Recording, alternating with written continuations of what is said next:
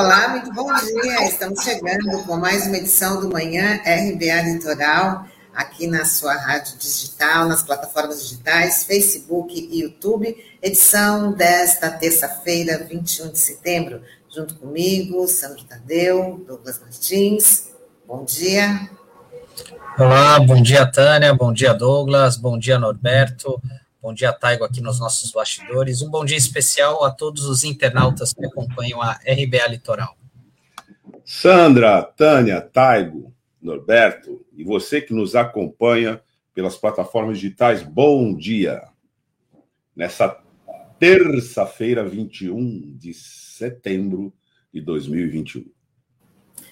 Terça-feira, que vai ser assim, pode ser uma data muito marcante, né? Já que as atenções estão voltadas lá para a abertura da Assembleia Geral da ONU, onde o presidente Bolsonaro né, vai, fazer, vai fazer o discurso, mas ele já está tendo aí uma recepção calorosa na, em Nova York. Vamos ver o vídeo. Fora genocida! Fora genocida! Olha ele.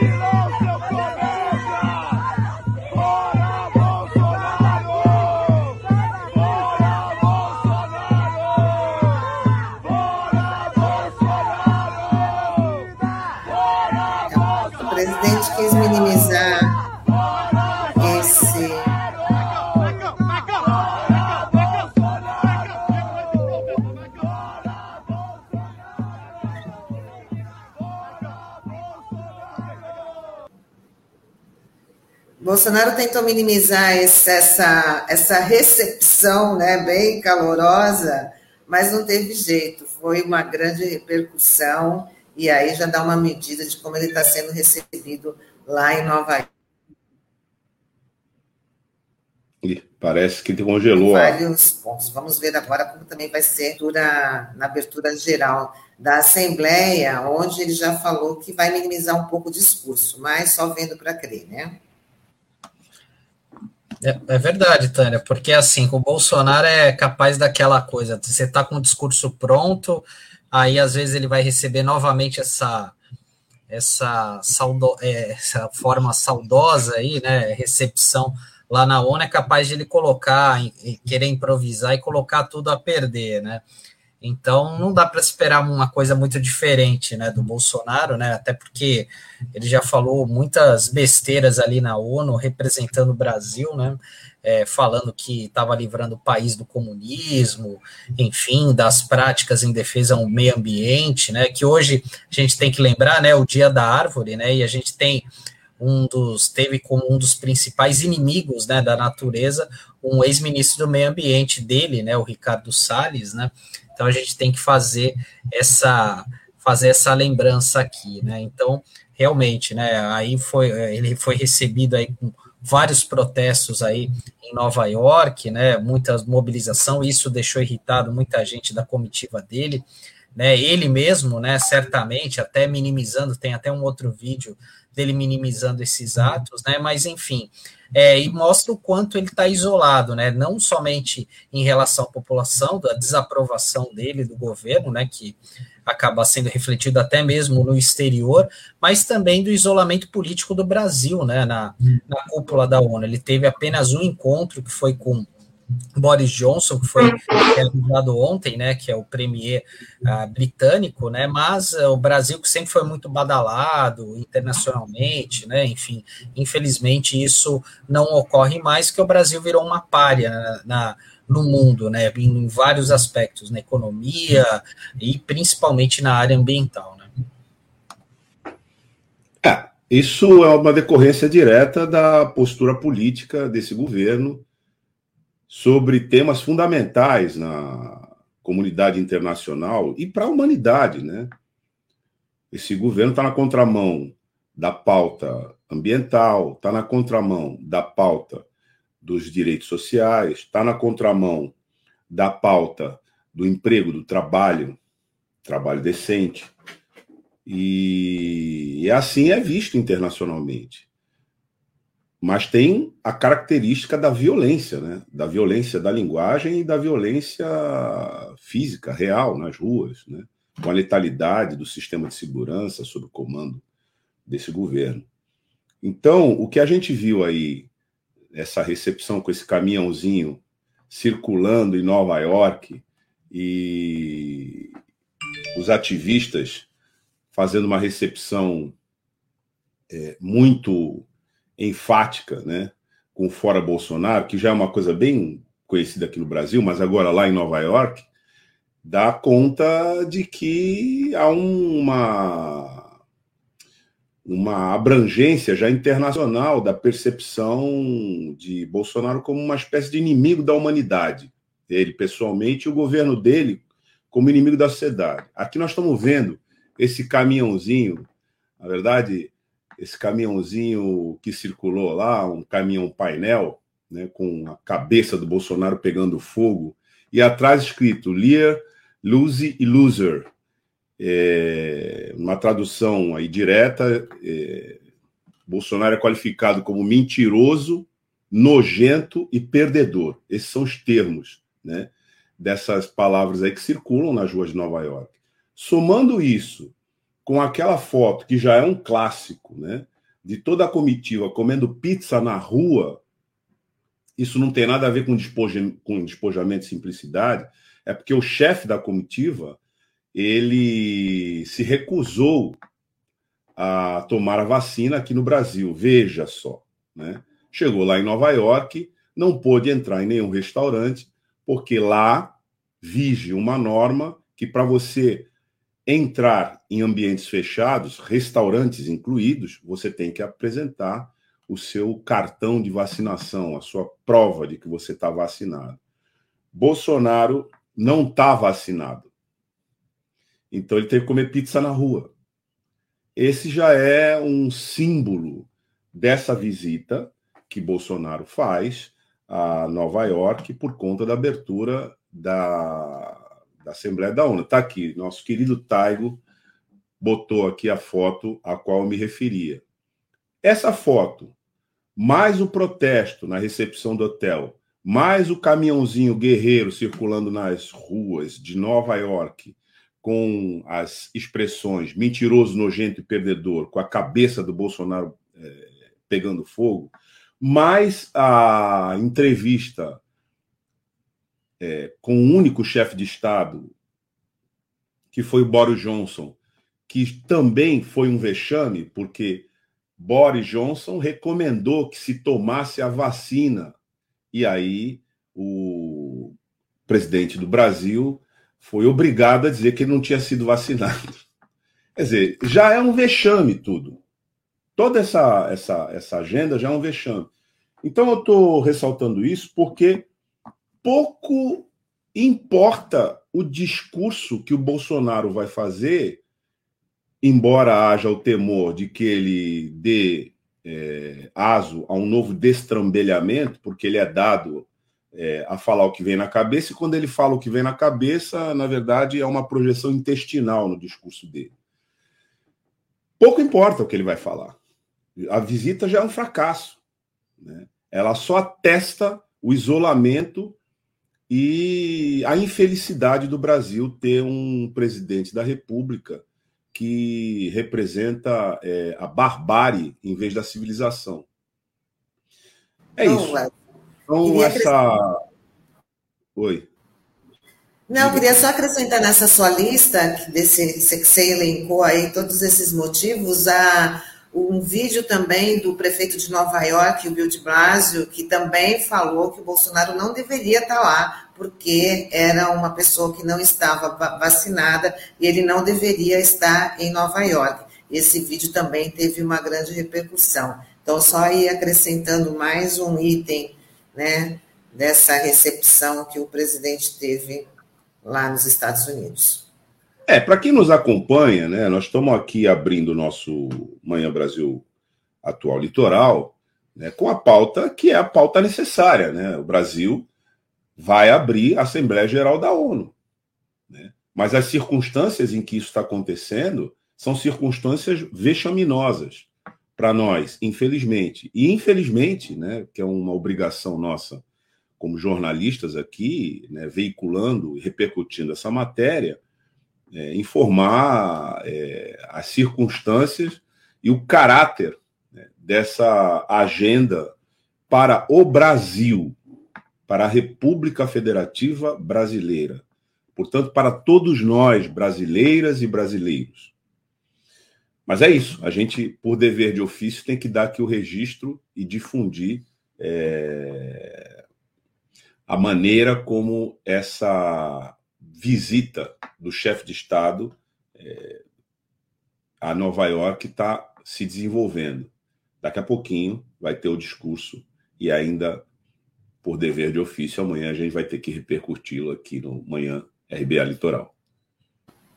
É, e tem é, uns comentários muito bons aqui dos nossos internautas, né? Desejando aqui bom dia para Fabiana, para Cidinha, para o Beto Arantes.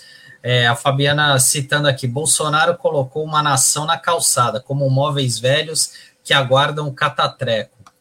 Bom dia para Cris. A Fabiana continuando aqui. Bolsonaro é, e o ministro da Saúde totalmente desequilibrado. Mostra o dedo do meio aos ativistas. Vergonha. É, e sem falar do puxadinho que a churrascaria Fogo de Chão montou para a calçada, para evidenciar que o fundo do Pôncio ainda tem uma portinha que ainda leva mais para baixo. Beto Arantes e um dos membros da comitiva foi testado positivo para a Covid. Está isolado em um quarto de hotel. E foi justamente o diplomata que organizou toda essa atividade aí. E, e, o Beto lembrando aqui que o filho zero alguma coisa também foi vaiado na loja da Apple, né? É, pô, é, é a voz das é, ruas. Eduardo Bolsonaro. É, é, o conjunto da obra, né, Sandro? É o conjunto da obra. O cara chega e não é bem-vindo prefeito da cidade diz: você não é bem-vindo, porque aqui as pessoas são maiores e vacinadas. Você não é vacinado. E no caso do Bolsonaro, a gente também tem que ver se não é o caso de vacina antirrábica. Né? Você não é bem-vindo. O cara entra pela porta lateral do hotel, come na rua. É acompanhado na comitiva por um caminhãozinho guerreiro. E depois de tudo isso, ainda tem um ministro é, que, é, no seu, na sua alta sofisticação intelectual, oferece o dedo do meio para os protestantes. Então, isso dá, é a falência né, dessa instituição e que não, justi não se justifica. Claro que esse não é o sentimento, nem por um segundo que eles estejam é, à frente do país. Mas, enfim, a gente ainda vai falar mais disso por aí. E eu concordo com você a nossa audiência é muito qualificada e muito boa também na hora de formular a sua reação com relação às notícias que a gente dá. Essa aí, o país posto na rua como um móvel velho, esperando. Eu vou complementar aqui é, o que a Fabiana falou, esperando o catatreco. É verdade, e até esse caminhãozinho lembra um pouco, né? O do Catatreco que passa aqui, né? Até, até isso, né? É, e, e, assim, até complementando, a gente vai falar a do, do Queiroga agora, né? Porque o Marcelo, o ministro da Saúde, o Marcelo Queiroga, deve ser convocado pela CPI da Covid pela terceira vez.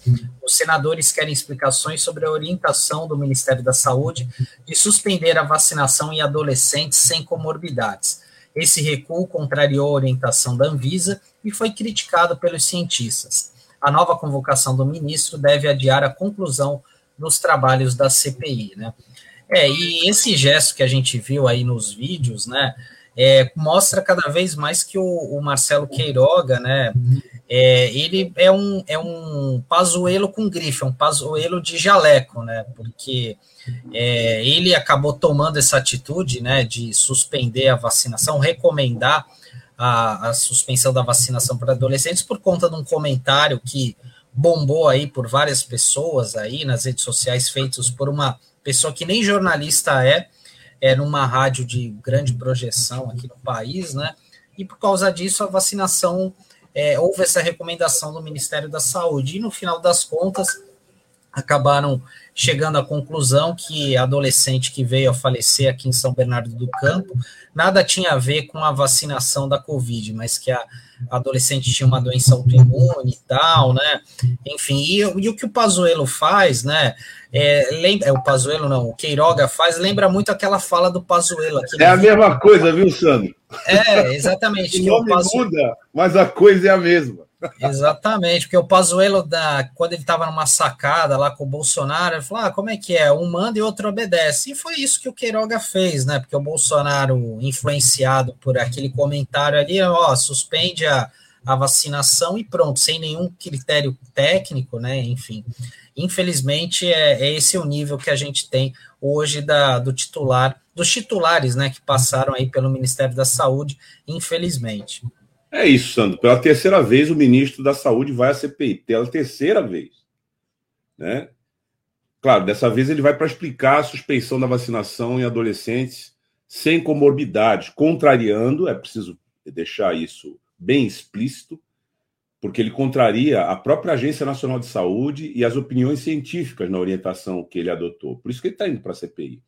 E o Queiroga vem dizendo que os estados e municípios atrapalharam o Plano Nacional de Imunização porque vacinaram, segundo ele, em desacordo com o cronograma de, do PNI e provocaram uma baixa no estoque de vacinas, o que os estados e os municípios prontamente é, rechaçaram. Disseram que isso não é verdade. Que é a falta de vacinas é resultado da incompetência que, a, que perdura, infelizmente, que passa de ministro para ministro. A incompetência parece que é um método de gestão é, no Ministério da Saúde, no, no, governo, mas em especial aqui nós estamos falando do Ministério da Saúde, porque a saída do Pazuello pra, com a entrada do, do Queiroga não mudou nada nisso. E os estados e os municípios estão dizendo que a falta de vacina se deve à incompetência do governo federal. Muitas entrevistas a gente já fez aqui com gestores subnacionais do sistema que dizem que tiveram, que disseram que tiveram que se virar sozinhos. Isso foi notícia também é, na mídia, na grande mídia, etc. Aliás, até um consórcio no Nordeste, esse consórcio atacado pelo governo Bolsonaro, que teve que é, juntar estados para tentar viabilizar minimamente a vacinação nos estados do Nordeste, com algum controle, né? Porque, vamos ser é, francos, o governo é, mais sabota do que organiza a, a, o Plano Nacional de Imunização. Bom, e com alguém que deve o seu padrão de planejamento, o caso aqui do Queiroga, ao padrão Pazuello, né, a gente conclui que não é difícil é, ver quem é que está com a razão nesse, nessa, nessa discussão. Eu é, penso que essa terceira ida né, do Queiroga à CPI vai mais atestar essa incompetência que já se verificou em vários episódios do que mudar as informações e até a percepção que a sociedade já tem sobre a incompetência na gestão do PNI. De qualquer maneira, é, esse tema, e a gente vai entrevistar daqui a pouquinho né, o Padilha, o ex-ministro da Saúde, né, e atual deputado federal, que vai poder aprofundar conosco essa pauta, com certeza. Né? Mas é isso, é a terceira vez que ele vai lá e ele vai lá para se explicar e sai de lá, cada vez que ele vai lá, ele sai de lá menor do que entrou. Bom, É, tem mais umas participações aqui, umas interações. É, o Emerson dando saudações a todos. Bom dia. O Trindade, JC, bom dia, Tânia, Sandro Douglas e todos da live. Bom dia para você também. E a Fabiana fala: dias antes de suspender a vacinação de adolescentes, o ministro declarou que sobravam vacinas. Mentiras sucessivas. É verdade, estava tava falando que tinha já que todo mundo tinha vacina, depois deu aquela triste declaração da, da, da vacinação, de suspender a vacinação dos adolescentes sem comorbidades.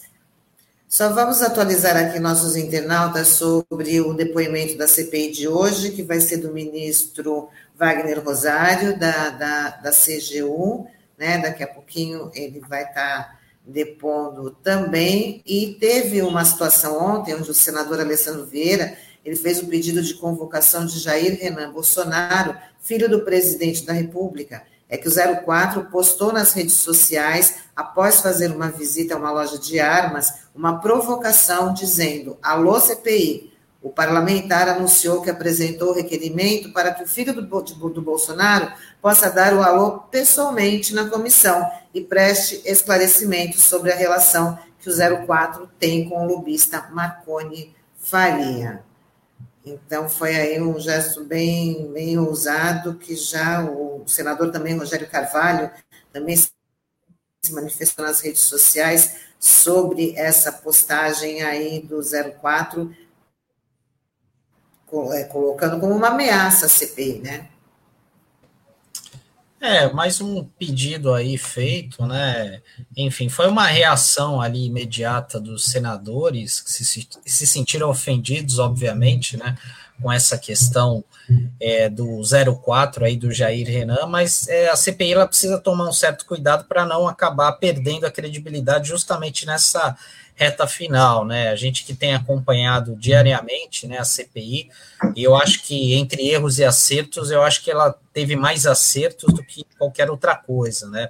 Teve alguns deslizes, né? Enfim, como por exemplo aquele depoimento, né, da da, daquele lobista lá, aquele vendedor que era o Dominguete, né, que era um cabo da PM de Minas Gerais ali, que a, a CPI acabou é, ficou meio desnorteada ali com o depoimento dele, mas até teve uma certa agilidade ali, a assessoria dos, dos senadores e até mesmo os internautas, né, que essa foi um diferencial dessa CPI, é, dos internautas tiveram uma participação muito ativa ali é, nos questionamentos, nos apontamentos, apontando as contradições, as mentiras né, dos depoentes, né? Então eu só tenho esse temor, né, para que às vezes acabe criando os senadores acabem caindo nessa provocação, nessa reta final, justamente com o objetivo de desacreditar e de prejudicar né, a imagem da CPI, né, que certamente vai ter um relatório bastante denso é, sobre toda a omissão e todas as falhas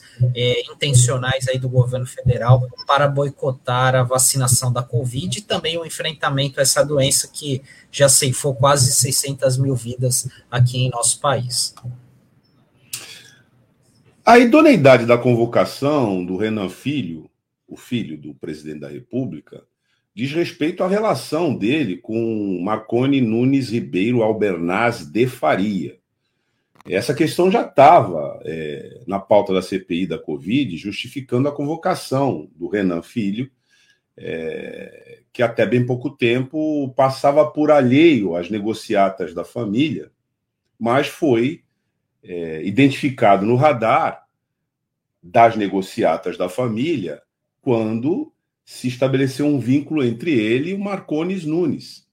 É, como ele reagiu a essa cogitação da convocação, postando uma vitrine de pistolas com uma legenda Alô CPI, evidentemente ele foi é, chamado a dar esse alô pessoalmente, porque a pauta não é exatamente a da reação é, esdrúxula, mas que está dentro da linguagem da família, com é, a, apresentação de uma pistola como argumento para quem critica. Embora ele seja bem novinho e tem aí tentado, né, uma visibilidade como youtuber, etc., né, um performance mais é, voltado para entretenimento, vamos dizer assim, que é o lado de entretenimento do clã, que não tem nem muito apoio, também pelo que se apoia, pelo que se verifica é, dos outros irmãos, e vamos, parentes. Numa, o, o, presidente ainda era deputado quando, quando disputava a presidência da Câmara e perdeu fragorosamente essa disputa, mas o celular foi flagrado numa conversa com também deputado Eduardo Bolsonaro, que faltou no dia é, D para essa campanha, e aí eles discutiram, né, e no meio da discussão, isso foi fotografado, né, a conversa pelo Zap. Entrou a história do Renan Filho e uma reação do deputado Eduardo Bolsonaro dizendo para que ele, ele, Eduardo Bolsonaro, não fosse confundido com aquele, aí ele se referiu com um palavrão, aquele B da, do, do, do, do seu filho. Foi assim que ele falou com o pai. Embora seja pai de ambos, mas os filhos não se juntam nesse, nessa dinâmica aí, pelo menos da, da direção política. Fecha parênteses. É... Havia assim uma ideia, tá aí, ó. Esse é o nosso Taigo, tá?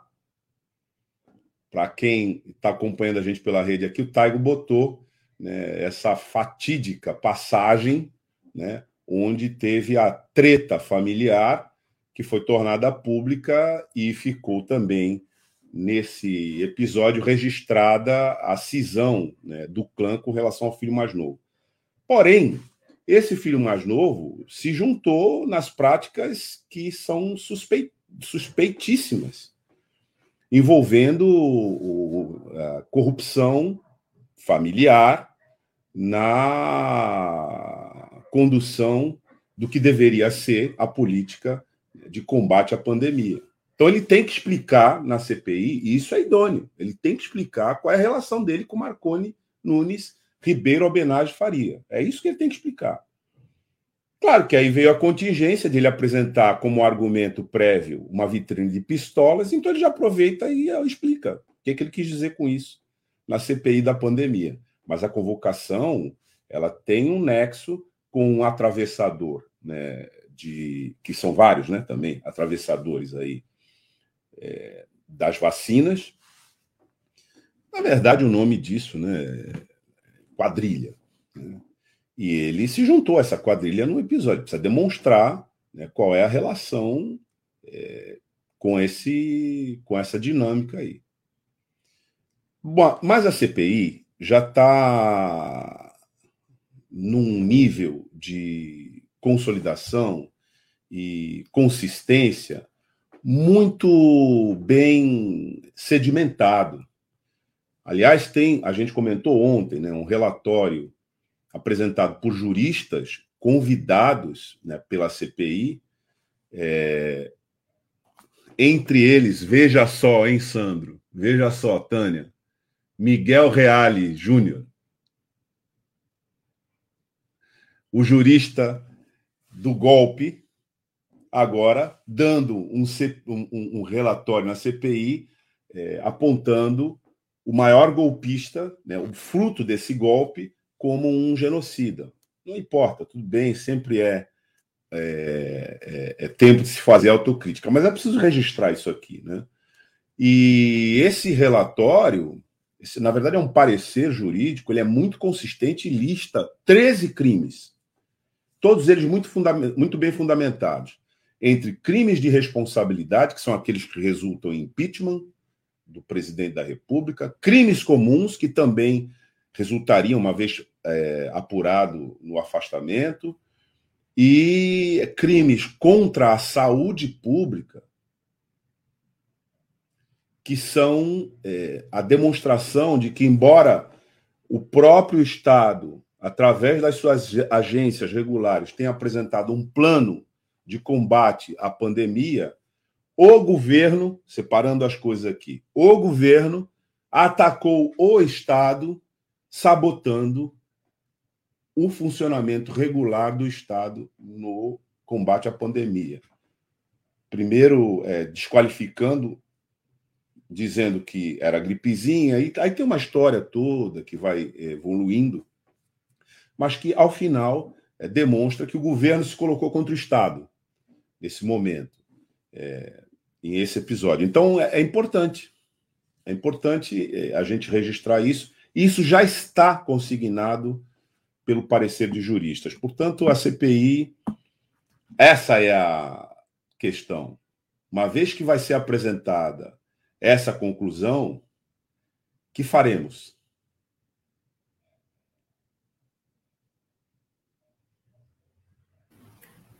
Exatamente, Douglas. E a gente dando sequência aqui, a gente vai falar que o ministro do STF, o Dias Toffoli, deu 48 horas para que o Ministério da Educação informe sobre a reabertura de inscrições do Enem para isentos.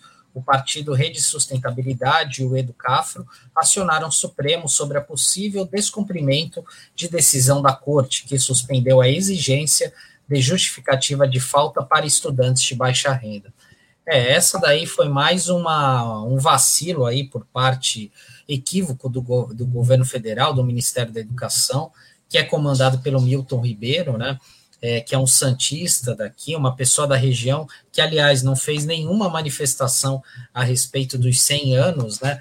Aqui da, da Brasil foi homenageado aí por todo mundo, né? Enfim, Agora, e agora, e, e, diante dessa situação, né, a gente tem visto aí o Enem, que sempre foi uma forma de inclusão social de muitas pessoas, né, do acesso a, a, das pessoas, né, às universidades públicas, né, enfim, e agora é, o fim dessa isenção acabou prejudicando muitas pessoas, né, então é, essa é uma, é uma medida muito importante aí tomada pela Rede Sustentabilidade, o Educafro também, para é, reverter esse tipo de situação, né? Porque certamente muitos estudantes de baixa renda acabaram ficando de fora aqui do, do Enem, né? Porque é, hoje se está diante do, do caos que está a economia do, do país, né? A gente tem visto aí a dificuldade de muitas pessoas conseguirem comprar um botijão de gás por conta do valor, né? Enfim, é, imagina só para ter um dinheiro para é, fazer a inscrição para o Enem, né? E eu estava me referindo, né, ao centenário do Paulo Freire, acabei esquecendo de mencioná-lo, né? E o ministro Milton Ribeiro acabou é, nem fazendo nenhuma citação, né? Uma pessoa que um grande estudioso, um dos mais, um dos brasileiros mais citados em trabalhos acadêmicos em todo o mundo. Importantíssimo. Bom, hoje a gente tem é, a entrevista com o nosso deputado, né, Padilha, ex-ministro da Saúde, atual deputado federal, que vai conversar conosco aqui é, sobre essa pauta da saúde, na qual ele tem, inclusive, vários projetos importantes, vai poder falar conosco aqui. Mas essa passagem também, a gente não vai deixar de conversar com o Padilha sobre essa passagem do governo em Nova York. Ministro, ex-ministro Alexandre Padilha, deputado federal, vai conversar conosco aqui hoje, agora, no Manhã RBA Litoral. Vamos trazê-lo.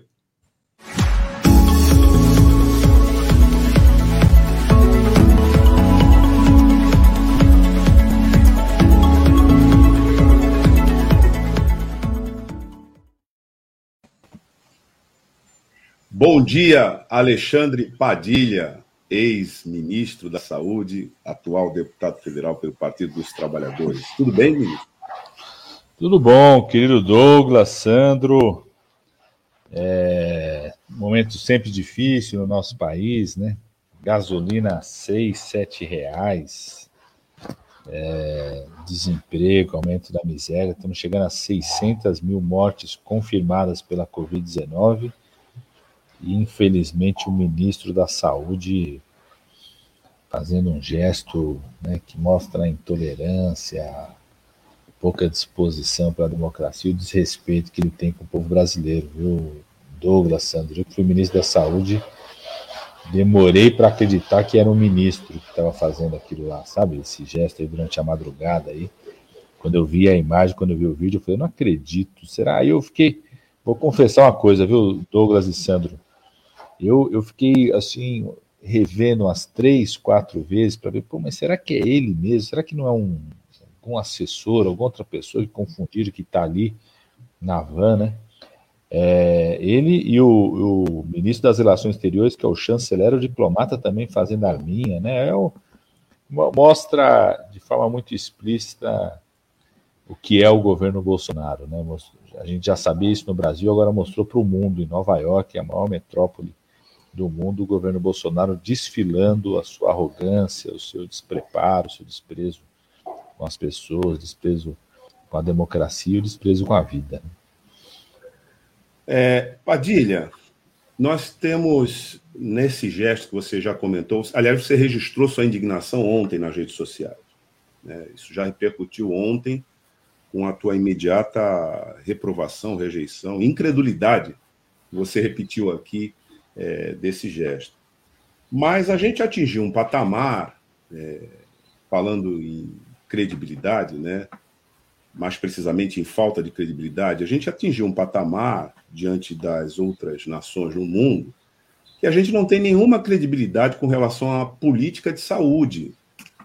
É, embora a gente tenha é, agências de Estado, Sistema Único de Saúde, profissionais de saúde lutando contra a pandemia e contra o governo, né, que na verdade se alia, se aliou à pandemia esse tempo todo e apresentou aqui, infelizmente, para a nossa sociedade, né, uma, um exemplo de que o governo pode se opor ao Estado.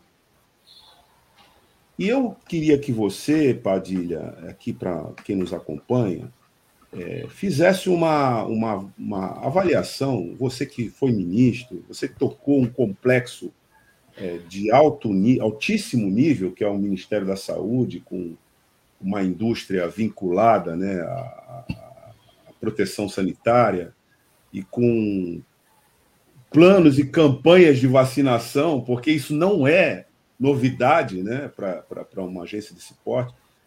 Eu queria que você avaliasse, nesse momento é, em que nós já estamos é, com esses números, é, como é que você é, vê a saída disso, Padilha? Você, você apresentou na Câmara um projeto, aliás, seria. É, você poderia falar com, com a gente sobre ele, de proteção aos órfãos da pandemia. Porque não é só a pandemia, são as sequelas, é o arrasto depois que nós tivermos uma pandemia que a sociedade brasileira vai sofrer, e tudo indica, vai sofrer durante muito tempo. Então, é, Queria que você falasse um pouco desse contexto, do, é, dessa perspectiva do pós-pandemia, que você já começa a trabalhar no sentido, inclusive, de que o Estado é, é, enfrente isso, Padilha. Ô Douglas, é, você falou a palavra-chave né, é, é, para superar a pandemia e reconstruir o Brasil, nós vamos ter que ter um papel decisivo do Estado brasileiro construindo uma grande parceria com a sociedade, porque o impacto da pandemia é muito grave. Né? Só, só na área da saúde tem três impactos diretos. Primeiro, a, a própria, as, mortes pela pandemia. Né? Estão chegando a 600 mil mortes, nós fomos os campeões de mortes de profissionais de enfermagem no ano passado, por exemplo. Então, eu, eu estou deputado, mas continuei como médico, atendendo junto com os alunos. É, eu conheço UTIs inteiras que perderam sua equipe principal da UTI. Né? É, ou morreram, ficaram sequelados, não conseguem voltar a trabalhar na UTI.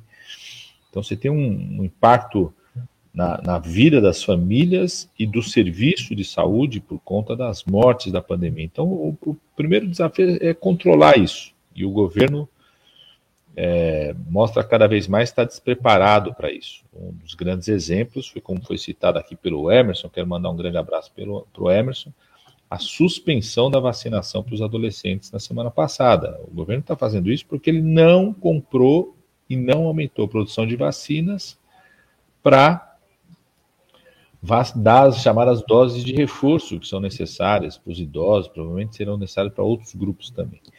Então, o primeiro desafio é controlar a pandemia. O segundo desafio na saúde é dar conta dos problemas de saúde represados. Que você tem. É, você tem pessoas que felizmente não morreram, mas estão com sequelas da Covid-19. Eu continuo atendendo, como eu falei, toda semana a gente atende pessoas que estão com sequelas. Por conta disso, precisa de atendimento, acompanhamento.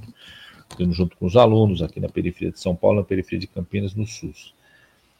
É, pessoas que tiveram que atrasar uma cirurgia, atrasar um exame diagnóstico de câncer, um exame de controle de diabetes, tudo isso é uma represa. Saúde mental, gravíssima, tudo isso é uma represa que vai impactar no serviço público e privado. E o terceiro desafio é aumentar a capacidade nacional de produção, né, porque o mundo vai se reorganizar na produção. Não sei se vocês viram, né, tá, estamos tendo uma situação gravíssima, que é da suspensão da produção de, um, de medicamentos, é, são radiofármacos, a gente fala, são medicamentos aí utilizados para tratamento do câncer e para diagnóstico, porque o governo federal cortou os recursos do IPEM, que é o laboratório que produz isso no Brasil. Isso pode fazer com que o Brasil volte a ficar dependente internacionalmente dessa produção, dessa oferta desses produtos. Isso é gravíssimo. Então, é, nós vamos ter que aumentar a nossa capacidade nacional de produção. Isso estou falando da saúde. A gente vai para a área social, né, da proteção social. Nós temos hoje mais de 100 mil órfãos da pandemia, Douglas. Crianças que perderam o pai a mãe, ou o avô e a avó. Muitas vezes era, era uma mãe solo, perdeu a mãe. Muitas vezes era a avó e o avô que sustentavam a família, que morreram. Mais de 100 mil órfãos que precisam ser protegidos. Eu, como você falou, tem um projeto de lei que cria uma espécie de pensão para essas famílias, um apoio a famílias que queiram acolher, construir rede de proteção social. Né? Eu aprovei uma lei de indenização para os trabalhadores de saúde e da assistência social que foram afetados pela Covid-19, a 14128, que o Bolsonaro até hoje não quer pagar essa indenização. Se o trabalhador, infelizmente, tenha morrido, essa indenização vai para o seu dependente, para a sua família que você tem. Uma parte desses órfãos são filhos de profissionais de saúde, profissionais da, do SUAS, da assistência social. Né? É, você tem uma defasagem educacional enorme, né? é, você tem um aumento de violência contra as mulheres, então você tem um conjunto de impactos que estão em torno da pandemia que o Brasil vai precisar de um verdadeiro programa de reconstrução nacional. Nós vamos precisar de um programa de reconstrução nacional onde o Estado tem um papel decisivo, porque você não faz nada num país como o Brasil, em qualquer país do mundo, vai ver os Estados Unidos, que é a meca do capitalismo, o investimento estatal que está acontecendo nesse momento para tentar recuperar a sua economia. Você não consegue dar conta disso sem o Estado fazer esse investimento. Né? Dá um exemplo na área da saúde. Você não aumenta a produção nacional no Brasil sem um compromisso do SUS de comprar esses medicamentos, permite um planejamento para a indústria. É, o, o, Brasil, por exemplo, nos anos 90, tinha parado de produzir insulina no Brasil. É, o governo, a política do governo Fernando Henrique Cardoso, na época, acabou desmontando a indústria nacional. A gente ficava dependendo de importar duas empresas internacionais que ficavam fazendo chantagem o tempo todo com o preço. Em 2011, quando eu estava no Ministério da Saúde, um dos meus desafios é o seguinte: ó, nós vamos voltar a produzir insulina no Brasil. Como que nós conseguimos isso? Garantindo o poder de compra do SUS, dizendo o seguinte: ó, quem voltar a produzir aqui, trazendo tecnologia para cá, gerando emprego aqui, vai ter garantido a compra durante um período, é, baixando o preço, né? mas com a garantia da compra desse mercado público para fornecer para o Sistema Único de Saúde. Voltamos a produzir por conta disso, voltou até a planta industrial, voltou a ter emprego aqui, tecnologia aqui. Então, esse é, é, esse é o papel decisivo do Estado nessa coordenação. Agora, para coordenar, não pode ter ministro que reage do jeito que reagiu. É, o ministro da Saúde reage do jeito que reagiu, o chanceler. Imagina um chanceler, que é o cara da diplomacia, vai sentar com alguém hoje depois do que ele mostrou para as pessoas ontem, tá certo? Então, é, é, porque essa recuperação internacional, a pandemia é um evento global, internacional.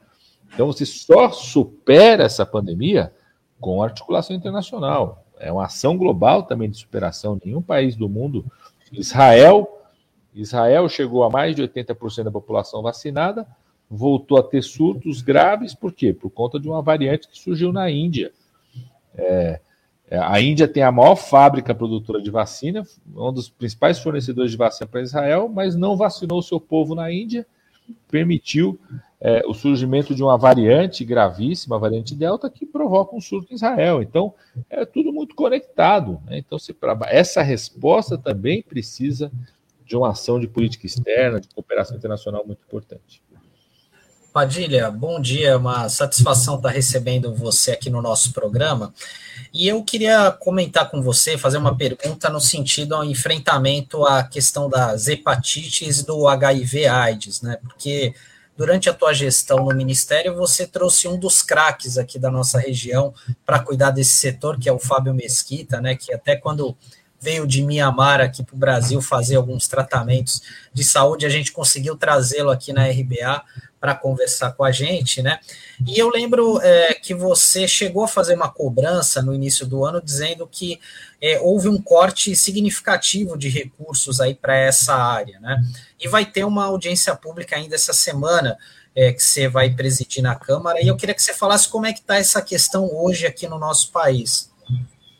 Ô Sandro, primeiro, é, tenho muito orgulho de da gente poder conversar sobre política de HIV, AIDS, hepatites virais, conversando com os colegas da Baixada Santista, porque o saudoso Davi Capistrano é, e o, o, nosso querido companheiro Arthur Quioro, que foi secretário de São Vicente, depois foi ministro da Saúde, me sucedeu, é, são exemplos aí da, da política, né? Santos, depois São Vicente, são exemplos da, da política inovadora é, de enfrentamento a HIV/AIDS e hepatites virais. Eu tive a honra de ter o Fábio Mesquita, como estava citando, como é, membro lá do, do, Ministério da Saúde, grande companheiro, é, além de vários outros companheiros, né, Marcos Caseiro, vários outros companheiros aí que lidam com esse tema e que acompanharam o desenvolvimento da política na época do Ministério da Saúde. Né.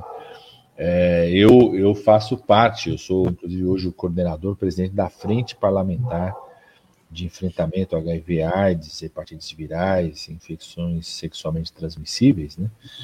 E, e nós estamos num cenário de muita preocupação. Primeiro, porque o governo Bolsonaro, desde o primeiro dia, começou a atacar o programa, tanto que desmontou o departamento.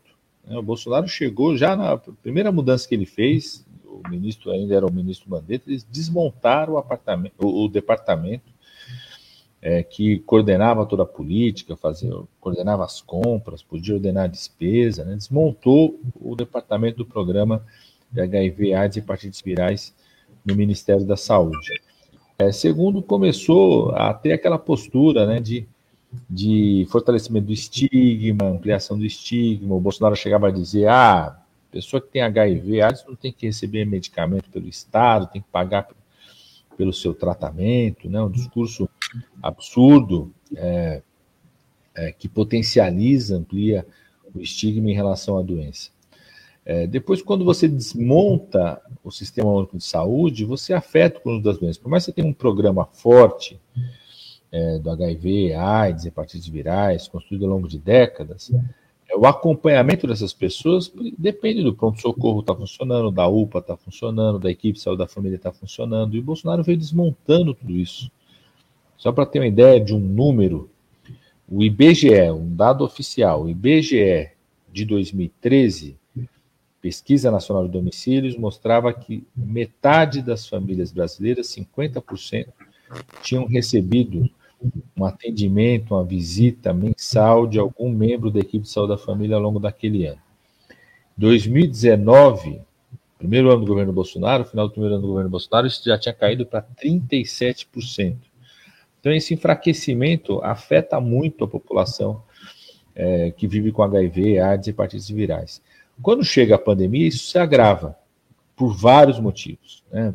Primeiro motivo da área da saúde essas consultas regulares, consultas ambulatoriais, foram canceladas, foram interrompidas, com medo da Covid, preocupação toda de infecção das pessoas. Então, primeiro, essas pessoas perderam seus tratamentos. Segundo, é, começou a ter interrupção de exames, de medicamentos. É, terceiro, a pessoa que está com HIV, com AIDS, é, com hepatites virais, ela corre o risco de estar com a defesa do corpo mais frágil, então ela era mais suscetível a ter casos graves, inclusive da Covid-19. E aspectos sociais de aumento da vulnerabilidade, por exemplo, uma parte das pessoas que vivem com HIV/AIDS são pessoas que trabalham em setores econômicos que foram fechados durante a pandemia. Né? Tinham que ser fechados por conta da questão sanitária, mas que não tiveram nenhum apoio financeiro, tudo. Então, vários deles e delas voltaram, por exemplo, para o interior, para a cidade, para a casa onde viviam os pais. Muitas vezes isso gera conflitos familiares, mas mais do que isso, dificultava o acesso aos medicamentos. As ONGs, entidades tiveram que montar verdadeiras redes de apoio para pegar o medicamento aí no centro de referência em Santos, centro de referência em São Paulo, e mandar por correio para uma pessoa que estava morando lá no interior, estava morando é, fora da cidade, não tinha nem dinheiro para deslocar para pegar o medicamento mensalmente, regularmente. Né? Então, ficou muito fragilizado a rede de cuidado e proteção a essas pessoas. É, e agora nós estamos, por isso a gente convocou inclusive essa audiência pública, porque agora com a política do Ministério de cortar cada vez mais recursos, vai se agravando essa situação em relação ao programa. Né? É, e também estamos com a preocupação específica sobre o acesso à dose de reforço. Foi tomada a decisão do Ministério da Saúde de dar a dose de reforço para quem é infectado pelo HIV AIDS, só que a pessoa precisa colher um exame de, é, do CD4, que é para fazer a contagem de células para ver como é que está o seu, estado de defesa do corpo. Isso pode atrapalhar de tomar a dose de reforço da vacina, está com dificuldade de colher o exame, restringe o acesso à vacina. Então, nós estamos lutando, inclusive, para que o Ministério mude essa orientação. Aqui no estado de São Paulo, a Secretaria Estadual já está mudando essa orientação, mas que se mude nacionalmente para a gente garantir o acesso à vacina, dose de reforço, o mais rápido possível para essa população. Padilha, você. Voltando um pouco as medidas que estão sendo adotadas e queria destacar esse projeto que você fez, que você apresentou com relação aos órfãos? Nessa dimensão das sequelas dessa tragédia que a gente está vivendo. Há uma discussão sobre é, a possibilidade, a necessidade, na verdade, de uma comissão da verdade, né, do pós-pandemia, por conta do efeito devastador que esse processo todo causou, especificamente aqui no Brasil, por conta do governo. Então, a gente vem acompanhando aí a, toda a política né, de atravessamento né, na aquisição das vacinas, é, iluminada aí pela CPI, mas também o comprometimento é, do, do funcionamento dos órgãos que regularmente lidariam com isso numa outra situação. E você já citou também né, que a leitura adequada da CPI hoje envolve as sequelas. A gente não tem dimensão, isso não é muito discutido na pauta hoje. Então, você que está na Câmara, você avalia que há possibilidade, ou isso seria adequado, né? um esforço, uma mobilização para uma para a instalação de uma espécie de comissão da verdade para apurar isso depois do término desse governo Bolsonaro. Como é que você avalia isso, Padilha? Acho muito interessante, viu, Douglas? Primeiro, é, inclusive hoje tem uma associação de familiares afetados pela Covid-19, né? Associação Nacional de Familiares, que estão começando um grande movimento no país sobre isso é, tem inclusive é, exigindo reparação do Estado né, em relação ao que aconteceu com seus familiares. Eu sou relator na Câmara de um projeto de lei do deputado Pedro Kizai, que busca é, é, criar uma, uma, espécie de uma semana de, de acolhimento a, a essas famílias, é, familiares de vítimas da Covid-19 e de conscientização sobre o que é essa pandemia. Como eu falei, eu, eu sou autor da Lei 14128, que cria uma indenização aos profissionais de saúde, os profissionais da assistência social, é, vários que ficaram afastados do seu local de trabalho, né, não podem voltar a trabalhar na UTI, no pronto-socorro. Conheço agentes comunitários de saúde que não conseguem voltar ao trabalho de visitas domiciliares por conta das sequelas, e vários, infelizmente, morreram, então essa indenização iria para os seus familiares, para os seus dependentes. E tenho certeza absoluta, Douglas, isso eu tenho certeza, de que Bolsonaro, mais cedo ou mais tarde, será julgado num tribunal internacional penal. Isso pode demorar anos. O Pinochet, Pinochet demorou mais de 10 anos. É, o conjunto de crimes cometidos nessa pandemia não podem ficar em vão. Né? As responsabilidades do, do Pazuello não podem ficar em vão, da intervenção militar que ficaram, fizeram no Ministério da Saúde essa apuração que está sendo feita agora pela CPI, que tem que reunir provas dessas denúncias, que, se confirmadas, é algo gravíssimo que envolve a Prevent Senior, essa coisa é o maior escândalo ético médico da história da medicina brasileira. Isso, lógico, lógico tem que ser confirmado, os depoimentos são, têm sido colhidos, documentos. Se isso for confirmado, é, esses profissionais médicos têm que ter seu registro cassado, ah, o comitê de ética do hospital não pode, tem que ser proibido de fazer outras pesquisas e essa operadora de plano de saúde tem que ser descredenciada do mercado de plano de saúde, caso essas denúncias sejam confirmadas. Né? Então, é, eu acho uma ideia muito forte, potente, de uma verdadeira comissão da verdade, porque nós estamos vivendo, sim, a maior tragédia humana, né? e tem uma ação do Estado brasileiro para que essa tragédia acontecesse. Né? Cada vez mais a gente vai reunindo evidências, provas, é, inclusive provas materiais, mensagens, orientações, normas, várias delas assinadas pelo Bolsonaro, vetos, né? O Bolsonaro vetou esse meu projeto de lei 14128 da indenização aos profissionais de saúde, a gente conseguiu derrubar o veto, assim como o Bolsonaro vetou um outro projeto que eu sou coautor de proteção aos povos indígenas, a gente conseguiu derrubar o veto, ou seja, atos concretos do presidente da República que colocaram o povo brasileiro é, na sua maior tragédia humana, num corredor da morte. Né? E, e tudo isso porque Bolsonaro e a extrema-direita apostaram desde o começo na ideia de que para controlar a pandemia e voltar à recuperação econômica, tinha, deixar, tinha que deixar as pessoas se infectarem, estimular as pessoas para se infectarem, é, fazer com que as pessoas tivessem contato com o vírus o mais rápido possível. É, tudo faz parte dessa engrenagem, né? A coisa da cloroquina é isso, era dizer, ó, pode sair para a rua, volta a trabalhar, vai em aglomeração, porque qualquer coisa você toma cloroquina. Esse era o discurso que eles faziam, né? É para estimular as pessoas a se infectarem, para que as pessoas se infectassem o mais rápido possível, porque eles acreditavam que a pandemia ia ser controlada assim. Né? E, e Manaus talvez seja o, experimento, o experimento mais crítico nisso. É, Manaus é a única cidade do mundo com mais de um milhão de habitantes que teve dois colapsos do sistema de saúde no intervalo de um ano, por conta do experimento humano que eles fizeram ali em Manaus, com a, a ideia da imunidade de rebanho. Então, acho uma ideia muito forte, Douglas, e, e tenho ouvido isso da Associação Nacional de Familiares, é, é, não só de uma comissão da verdade, mas da reparação que o Estado do Brasil tem que fazer às vítimas da Covid. É, Padilha, é, a gente observou durante a pandemia que todo mundo é, rasgou elogios ao SUS, né? mas a gente sabe que um dos graves problemas do SUS é a questão do financiamento, do subfinanciamento do SUS, que isso é algo histórico.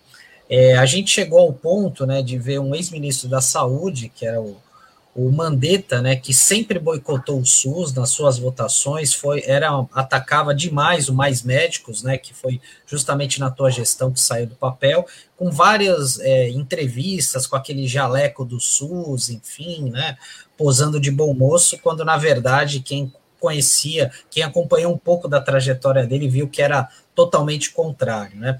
Agora eu queria saber de você se percebe uma disposição maior é, dos parlamentares de a gente reverter esse quadro de subfinanciamento do SUS? Você acha que é, a gente está nesse caminho? Ó, oh, Sandro, é... Ó, oh, Sandro, eu preciso. Na, na, na, desculpe, era só para acrescentar nessa pergunta do Sandro, eu gostaria que você é, fizesse alguma consideração sobre a possibilidade disso que ele está colocando é, com a emenda constitucional 95. Ó, ó, Sandra e Douglas, eu percebo um, um desejo maior da sociedade brasileira. Né? Eu acredito que nunca o SUS foi tão percebido pela população brasileira como nesse momento da pandemia. Nunca a população brasileira é, compreendeu tanto a importância do SUS. Né?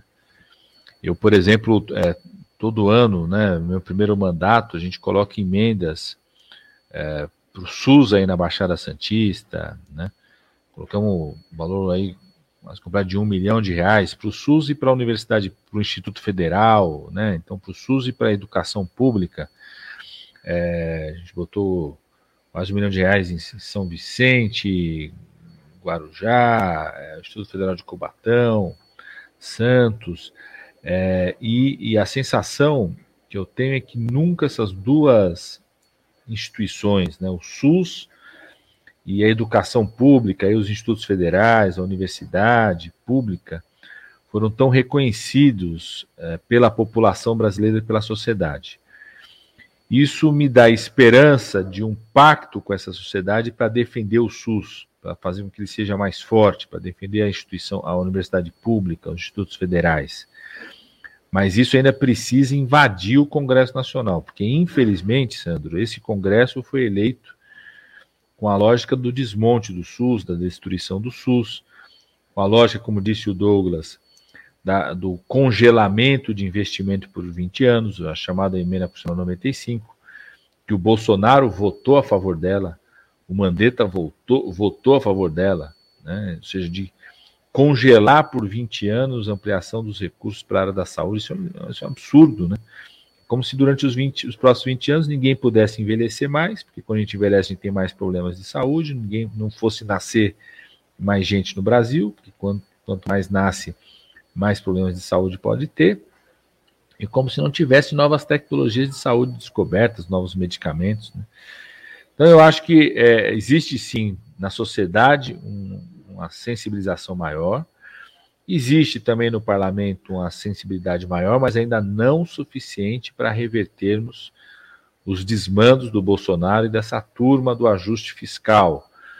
Para você ter uma ideia, Sandro, a proposta de orçamento que o Bolsonaro encaminhou para o Congresso Nacional retira 86% dos recursos para compra de vacinas para o ano que vem no Brasil. Olha só que escândalo, né?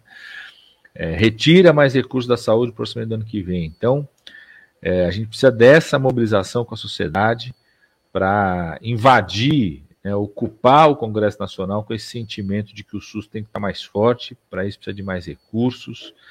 E como a gente começou falando, né, a partir da provocação do Douglas, da necessidade de um programa de reconstrução do Brasil é, para superar a pandemia, nós vamos precisar de um SUS mais forte, com mais recursos, com mais qualidade para enfrentar todos os problemas de saúde do nosso país.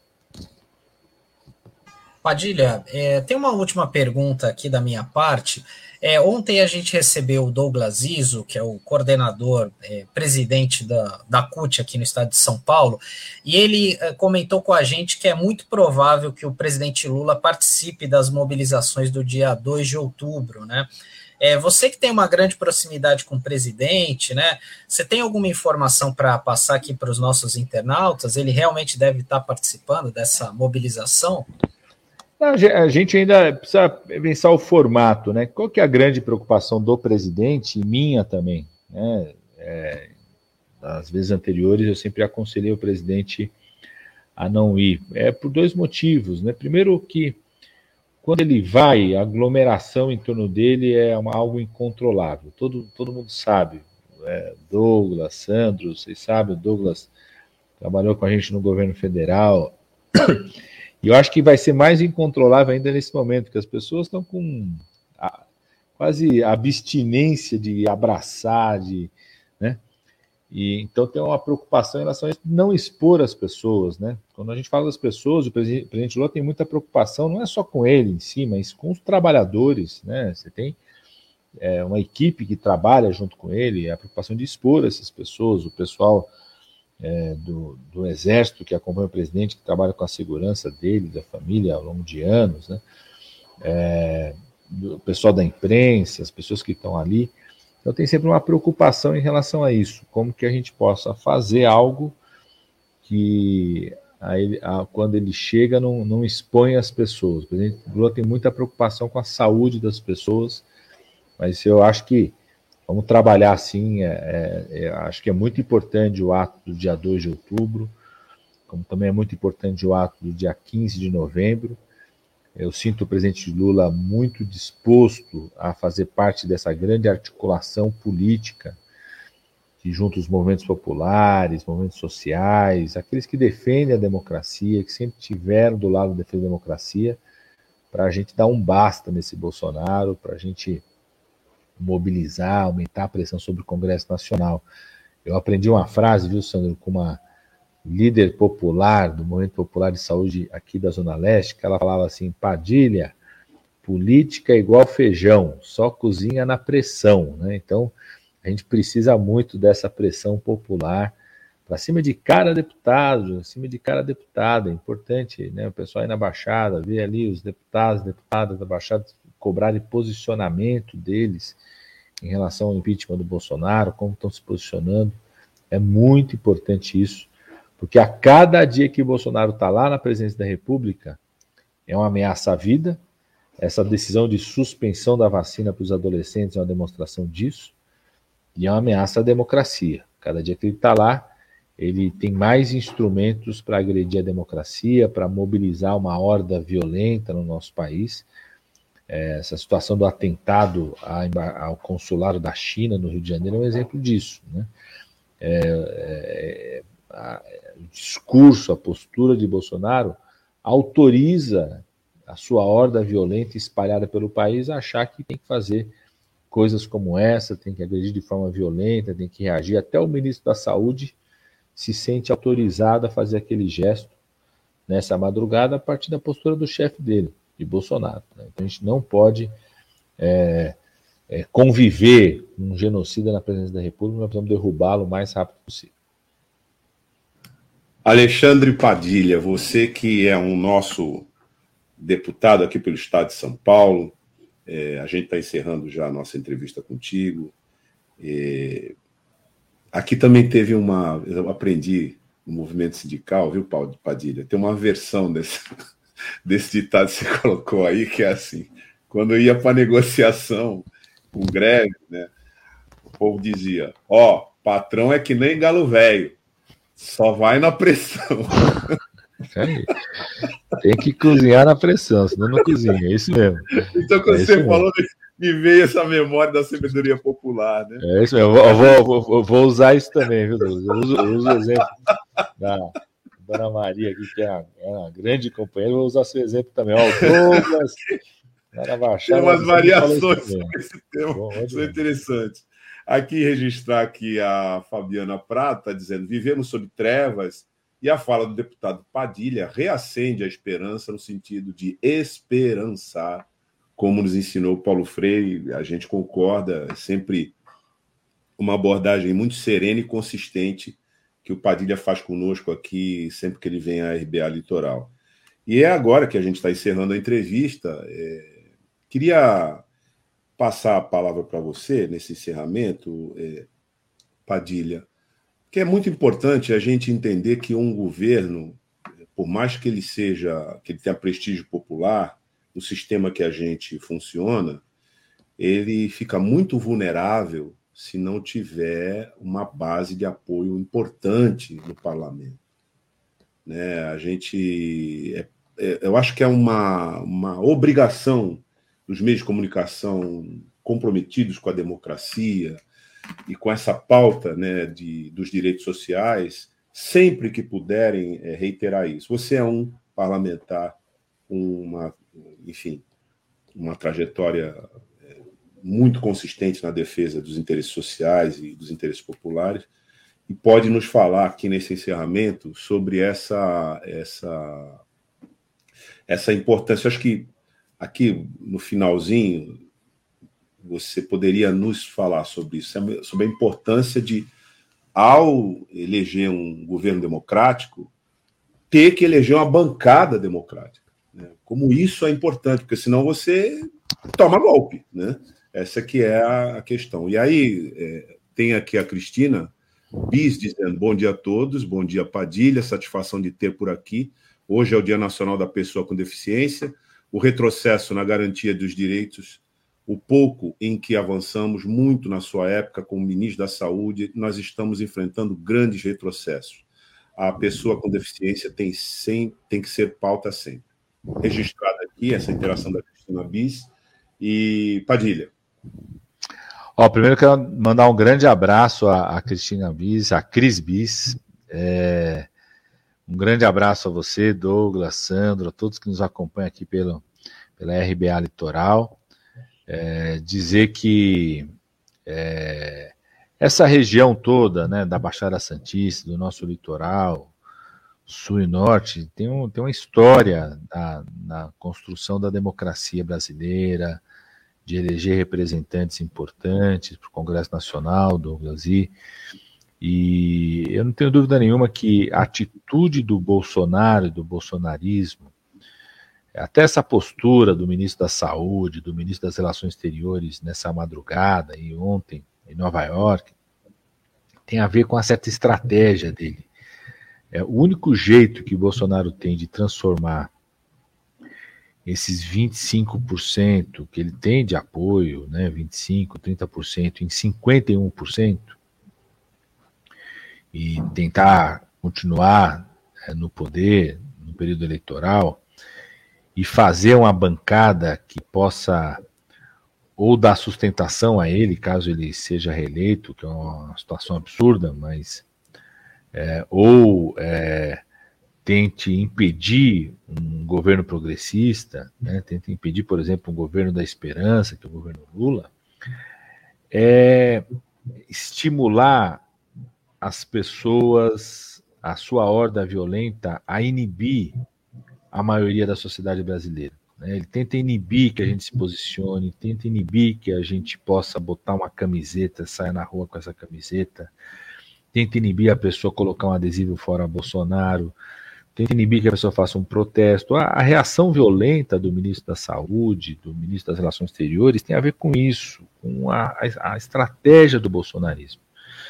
E uma das coisas é tentar é, fazer um, um, uma eleição que a gente não possa fazer campanha para o candidato a deputado federal, para o candidato a deputado estadual, né? Eu vou ser candidato à reeleição, deputado federal. Eles tentam inibir que as pessoas possam, né, se, nos projetos que a gente apoiou aí é, na, na, Unifesp, em São Vicente, Guarujá, em Santos, Cubatão, no Instituto Federal, que as pessoas não possam falar sobre isso, sabe? Eu acho que é o jeito que ele tem é, é de tentar é, é, fazer com que as pessoas não, não compareçam na eleição, se abstenham, não vão votar, criar um sentimento antipolítica, né?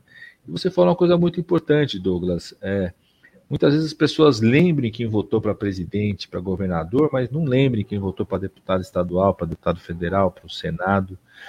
E, e, e, a gente depende cada vez mais de uma maioria progressista no Congresso Nacional. A Cris, a Cris estava falando aqui, hoje é o Dia Nacional da Pessoa com Deficiência.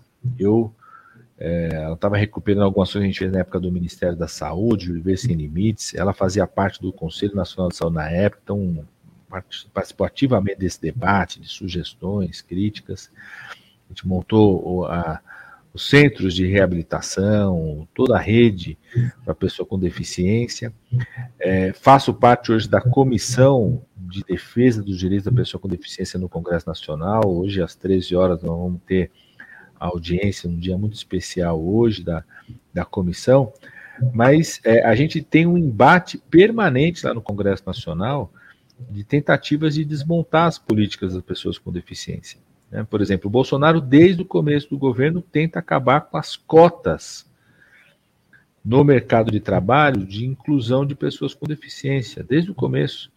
Ele tentou acabar com o BPC, que é um benefício importante para as famílias tem alguém com pessoa com deficiência que são de baixa renda, ele tenta acabar com toda a proposta de educação inclusiva, com um discurso seguinte: ah, vamos criar escolas separadas para as pessoas com deficiência. Ele até faz um discurso tentando se aproveitar das dificuldades do sofrimento para a família, que é, às vezes, as dificuldades de garantir inclusão. Então, ele falava, ah, vamos criar uma escola separada, mas na verdade é para segregar as crianças com deficiência. O ministro da Educação do Bolsonaro, há duas semanas atrás, disse que pessoa com deficiência atrapalha a educação, é absurdo. O que atrapalha a educação é o ministro da Educação, que é inimigo das pessoas com deficiência. O que atrapalha a educação é tirar dinheiro da educação. O que atrapalha a educação é a gente ter tido um ministro que destilava o ódio, que tentava é, criar um ódio contra as universidades públicas. Né? Eu, quando apoiei um recurso de emendas do projeto aqui da, da Unifesp, da Baixada, um projeto maravilhoso de saúde mental, apoiei com emendas do Instituto Federal de Cubatão, é, os professores falavam, ó, oh, Padilha, é, se não vem essa emenda aqui, a gente ia fechar várias coisas, porque estão cortando o orçamento de funcionamento dos Institutos Federais das Universidades Públicas Federais. Né? Então, você falou uma coisa muito importante, Douglas. É, eu, eu, tenho esperança, eu acho que a, a recuperação dos direitos políticos do presidente Lula significa uma injeção de esperança no povo brasileiro, bagunçou. É, é igual, é igual, às vezes está lá na praia, lá estão os idosos ali jogando um dominó, né? Sentado ali na mesinha, tem a turma do dominó. É como se alguém chegasse e desse um tapa ali no jogo do dominó, bagunçou todo o jogo de dominó da direita, os caras estavam tudo com esquema armado. A, a recuperação de direitos políticos do presidente Lula recuperou é, a esperança, bagunçou o jogo que eles tinham, né? Tenho muita esperança. Nós vamos fazer uma campanha forte, vai ser intenso, vai ser pesado. É, temos que estar com todos os alertas ligados, mas vai ser algo muito é, de muita vitalidade da sociedade brasileira. Mas, como você falou, a gente precisa eleger um Congresso progressista, ah, os deputados federais, deputadas federais, a gente precisa dar renovação na política, incluir mais negros, né, Douglas? A gente ter Pô, a, a, Benedita, quando sobe na tribuna, eu falo, Bené, quando você sobe na tribuna, você não precisa nem abrir a boca, porque só a sua presença já tem uma expressividade. Ela vai lá e ainda faz discursos maravilhosos, né? É, sempre com um posicionamento muito forte. A gente precisa ter mais Beneditas, é, mais o saudoso Abdias Nascimento no, no Congresso Nacional, a gente precisa é, eleger é, negros, negras, mulheres, né? É, jovens, né, para que a gente sacuda de fato é, o Congresso Nacional, a política brasileira. Né? Eu, eu dedico minha vida a isso e vou continuar dedicando aí nesse esforço de reconstrução do nosso país. Mas estou com muita esperança, viu? Estou tô, na mesma linha aí da Fabiana Prado, estou exercendo esperançar, estou com muita esperança. O Brasil vai sair dessa, nós vamos derrubar Bolsonaro e vamos reconstruir o Brasil. Alexandre Padilha, muito obrigado pela tua entrevista aqui conosco.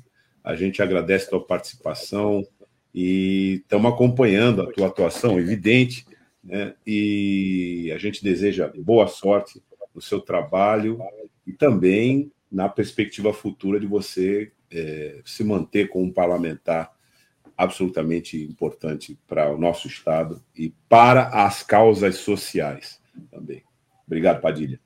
Grande abraço, Douglas. Abração, Sandro. Um abraço para todo mundo. Tchau, Padilha. Obrigado. Tchau. Bom, Sandro, como a gente vê, aqui já está rolando lá o, a abertura da sessão né, é, da Assembleia Geral lá da ONU. Daqui a pouquinho o Bolsonaro deve fazer o uso da palavra, mas a gente já tratou desse tema aqui no comecinho da nossa edição com relação às nossas expectativas do que vem a ser isso. Né? E o que o Padilha traz aqui, tanto da atuação dele como é, da análise que ele apresentou, particularmente do futuro, né? Do, da, na verdade, das consequências né, da pandemia e das implicações de responsabilidade de Estado, é, de indenização das famílias, etc., dá uma dimensão, né, Sandro, dessa pauta para o futuro, né? Essa pauta para o futuro imediato. E a gente não percebeu isso, mas as consequências são parecidas com uma consequência de um conflito bélico, consequência de uma guerra. Porque você viu o número que ele, que ele apresentou aqui de órfãos? É uma coisa absurda Que vai exigir uma política de, de Estado. É como se a gente tivesse vivido uma guerra mesmo. Né? É, 100 mil pessoas, né? É muita gente, né, Douglas? E a gente. Muita gente. E, e, e, assim, e muitas vezes isso acaba fugindo da nossa alçada, né? Porque às vezes a gente acaba noticiando, né, de pessoas e tal, é, que até próximas, né? E a gente tem que lembrar que até por conta da situação econômica do país, é, muitos idosos que vieram a falecer, né? recém-aposentados, por exemplo, viraram uma espécie de arrimo de família, né? Por conta da situação do país. Porque o aposentado é a única renda segura ali que muitos acabam tendo, né? Diante da dificuldade de, de, de, emprego, enfim, de você se manter, ter o mínimo necessário, né, é, para pagar um, talvez pagar, colocar comida na mesa, pagar uma conta, o gás é, que está nas alturas, né, esse valor, então realmente é, é algo que precisa mudar, né? E lembrar que o Padilha ele teve uma participação muito importante, né? O Padilha, antes de ser ministro da Saúde, ele foi ministro das Relações Institucionais, ele que fazia esse diálogo, né, com os congressistas e tal. E ele teve que ter muito jogo de cintura, porque ele sofreu uma tremenda pressão por conta do mais médicos, né? A gente lembra daquelas cenas chocantes, né, dos médicos cubanos vindo é, chegando aqui no Brasil, aquela espécie de corredor polonês da, da, daqueles profissionais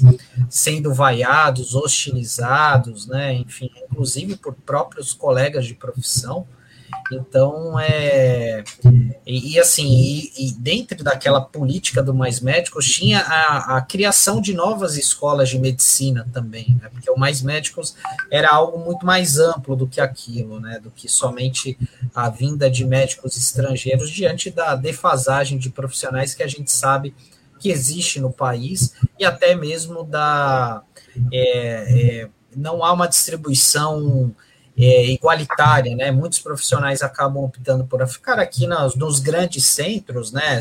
Rio, São Paulo, enfim, né? E justamente as comunidades que mais precisam não tinham acesso aos médicos. E mais médicos conseguiu mudar isso, né?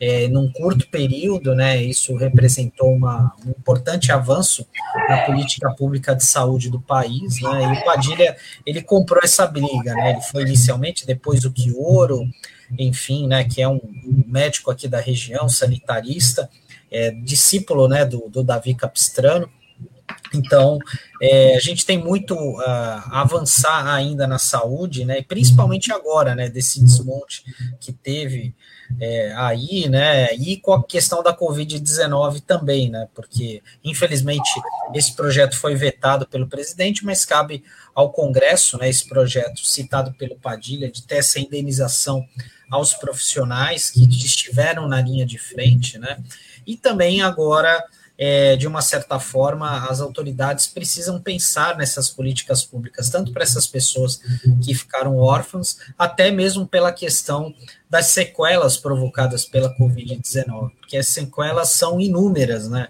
Isso varia de pessoa para pessoa, desde sequelas do ponto de vista psicológicos, psiquiátricos, né? Pessoas que desenvolveram depressão, é, muitos problemas, é, é, transtornos é, relacionados à ansiedade, né, mas também com sequelas físicas, né, então muita gente, sequelas físicas, respiratórias, entre outras. É, a verdade é a necessidade de uma política que precisa voltar, é, e o que a gente se empenha para que a população, para que a sociedade né, desenvolva cada vez mais essa percepção de que nenhuma sociedade pode se considerar é, civilizada nos termos né, de cumprimento de leis, nos termos de respeito à diversidade, nos termos é, de proteção social adequada, se coloca no governo alguém que é, é declaradamente inimigo disso. Então a gente sofre retrocessos brutais em relação à barbárie, né, em direção, na verdade, à barbárie, como está acontecendo aqui no, no Brasil. Está aqui o Taigo compartilhando né, uma manchete é, de que a pandemia oculta. Covid-19 deixou mais de 130 mil órfãos no país, revela o estudo. É exatamente isso. Né? É, Brasil tem um órfão por Covid a cada cinco minutos. Pensamos que as crianças não são afetadas, mas é o oposto. É o que a gente comentava antes, né? É, as, as consequências devastadoras se equiparam ao conflito bélico, que é quando acontece esse tipo de situação. Conflito bélico com invasão do território, com eh, guerra né, de um exército contra o outro, e, e aí com essas consequências de destruição e devastação para a cidade. Não é pouca coisa. É, a participação do Padilha, as informações que ele trouxe aqui, é, dão muita. É, dão muito a noção da necessidade de que essa esse tema seja pauta nos próximos governos e, nos, e no parlamento também. Né? Mas é isso. É, hoje a gente conversou aqui com ex-ministro da Saúde, é, atual deputado federal pelo Partido dos Trabalhadores, Alexandre Padilha, e uma entrevista que dá conta dos fatos agora, mas também acabou apontando né, a necessidade dos fatos serem considerados em perspectiva, ou seja, para o futuro imediato da nossa sociedade. A gente vai encerrando aqui a transmissão do Manhã Brasil Atual Litoral de hoje, dessa terça-feira, 21 de setembro, é, avisando aqui o nosso o, o, quem está nos acompanhando ou quem né, perdeu e eventualmente queira né, acessar esse conteúdo, ele está permanentemente nas redes sociais. Você pode acessar a qualquer hora pela, pelo Facebook, pelo YouTube, nos nossos canais. É... A gente pede para que você assine o nosso canal, né? E também clique lá no sininho para ficar é, informado da nossa pauta, das nossas entrevistas e do conteúdo da RBA Litoral. Nesse momento, está acontecendo né, a Assembleia Geral né, da Organização das Nações Unidas, lá em Nova York. Já falou o presidente Antônio Guterres, secretário-geral, presidente não, secretário-geral da ONU, corrigiu o título aqui da, da autoridade é, máxima da ONU, ressaltando a necessidade das campanhas de imunização para a proteção da saúde é, global, como disse Padilha aqui. É bem constrangedor que o secretário-geral da ONU faça isso, né, quando já se sabe de antemão que tem um negacionista que vai ocupar a tribuna para fazer uso da palavra. Amanhã a gente vê, confere as consequências disso.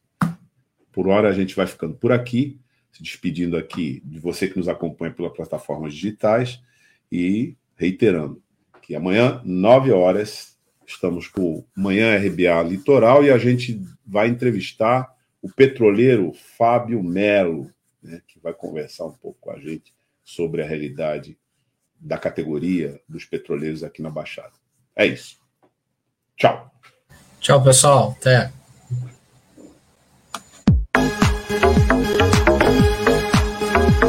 Rádio Brasil Atual Litoral é uma realização da Fundação Setaporte, apoio cultural do Sindicato Setaporte.